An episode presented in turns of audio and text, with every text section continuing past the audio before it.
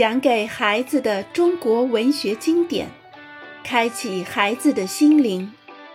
小伙伴们坐过来啦，一起来听中国文学故事啦！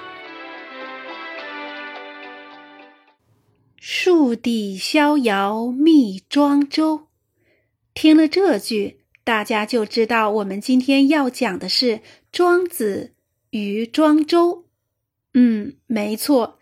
关于庄周的故事实在是非常的多，所以我们会分为两个章节来讲。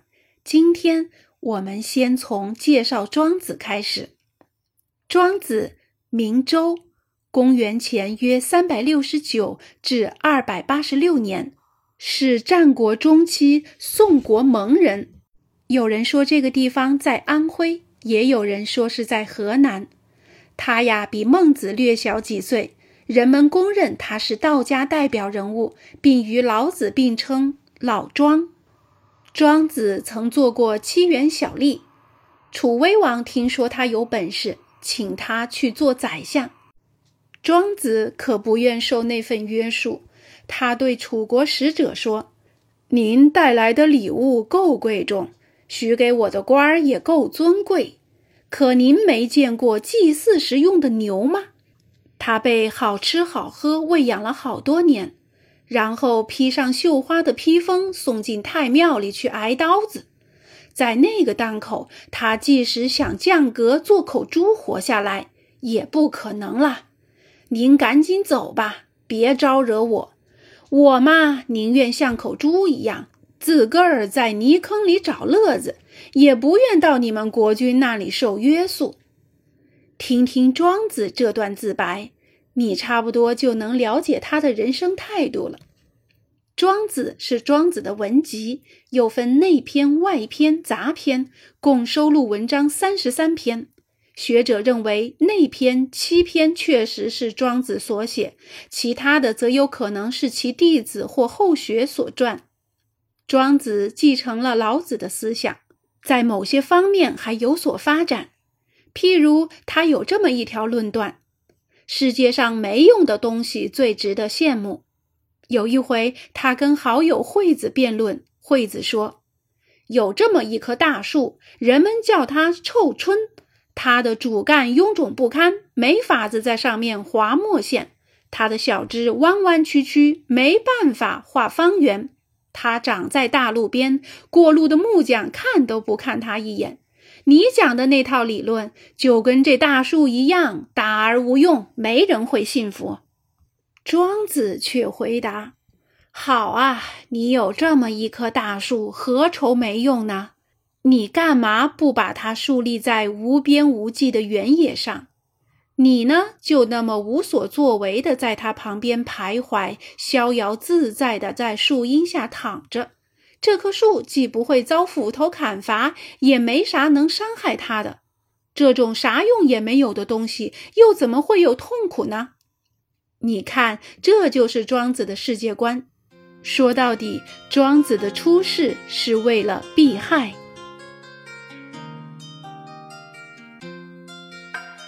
大鹏展翅，扶摇九天。庄子的散文有着很高的文学技巧。他说自己的文章寓言十九，意思是十篇里有九篇是寓言。这些寓言浪漫、夸张、想象奇特，又富于诗意。有一篇《逍遥游》，一开始就这样写道：“北冥有鱼，其名为鲲。鲲之大，不知其几千里也。化而为鸟，其名为鹏。鹏之背，不知其几千里也。”怒而飞，其翼若垂天之云，是鸟也。海运则将徙于南冥，南冥者，天池也。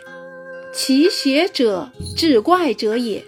邪之言曰：鹏之徙于南冥也，水击三千里，抟扶摇而上者九万里，去以六月息者也。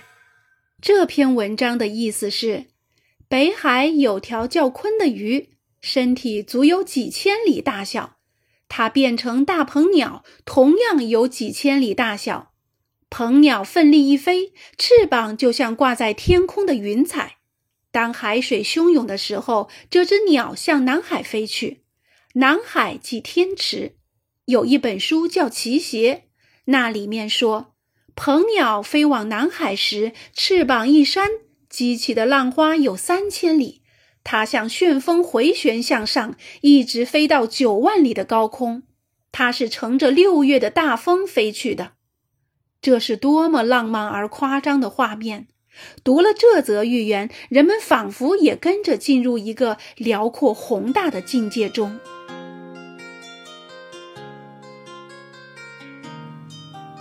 寒蝉夸海口，窝角称大国。说罢，体型庞大的鲲鹏，庄子笔锋一转，又讲到两个小东西。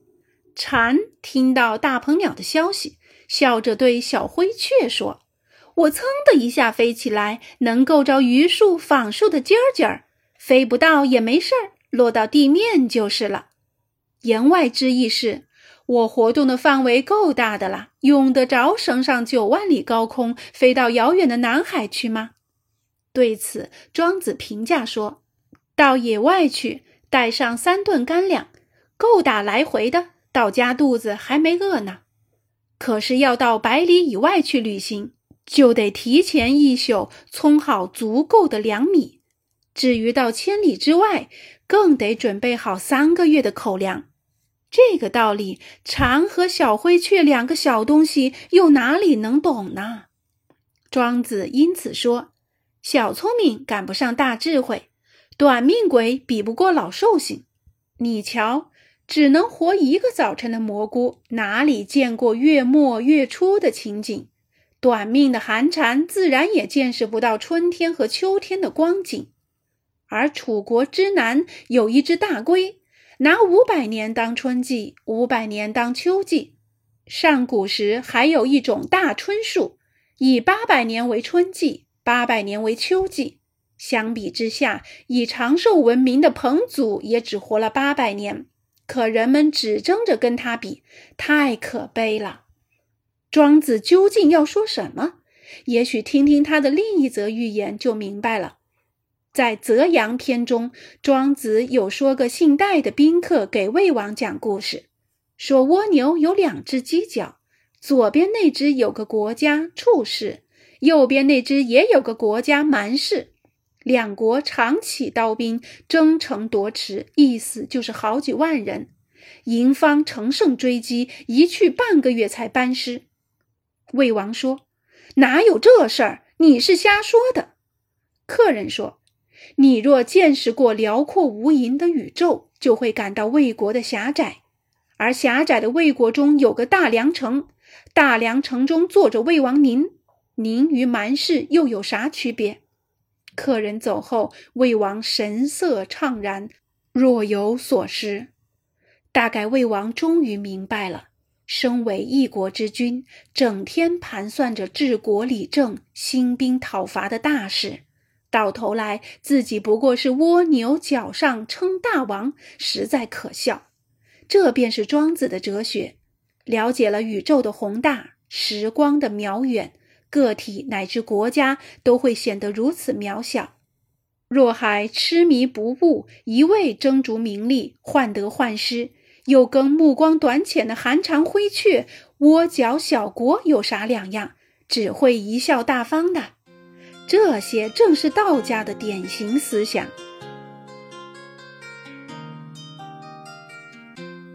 庄子中还有一则对杀牛的艺术与哲学进行讨论，这便是《养生主》中有一则庖丁解牛的寓言。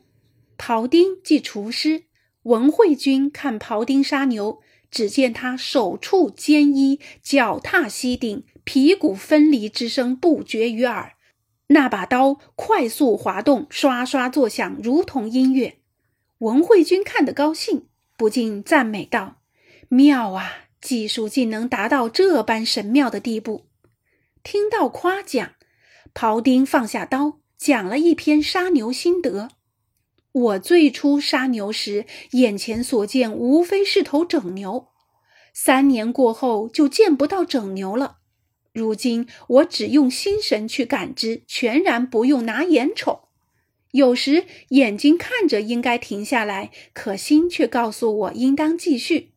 我的刀顺着牛体的天然结构劈开缝隙，滑向空当儿，刀锋仿佛一点障碍都没有。他又指着手里的刀说：“好的厨师一年换一把刀，因为他是割；一般的厨师一个月换一把刀，因为他是砍。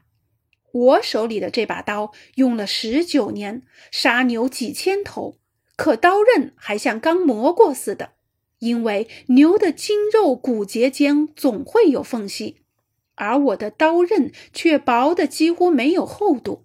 拿没有厚度的刀刃插进有间隙的肋骨间，挥挥乎其余游刃必有余矣。这个意思是刀刃在骨缝中自由游走，还蛮有富余嘞。不过庖丁又说，尽管如此，每到筋节交错的地方，我仍要小心翼翼。到最后，刀子微微一动，那牛豁然一解，如土为地。意思是牛哗啦啦的解体，如同泥土一样倒在地上。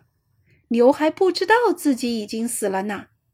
这时候，我便提刀而立，为之四顾，为之踌躇满志，善刀而藏之。那份骄傲就别提了。文慧君听了庖丁的话，不由得赞叹说：“太好了！我听了庖丁这番杀牛心得，竟从中领悟出养生之道来。是啊，凡事都要依乎天理，因其固然。宰牛要熟悉牛的生理构造，操刀时顺势而为，辟实就虚。养生又何尝不是如此呢？”这篇寓言不光说理巧妙，还刻画出生动的人物形象来。在庄子眼中，这个身份微贱却技艺娴熟、深通哲理的庖丁，实在比世间君王还要高明呢。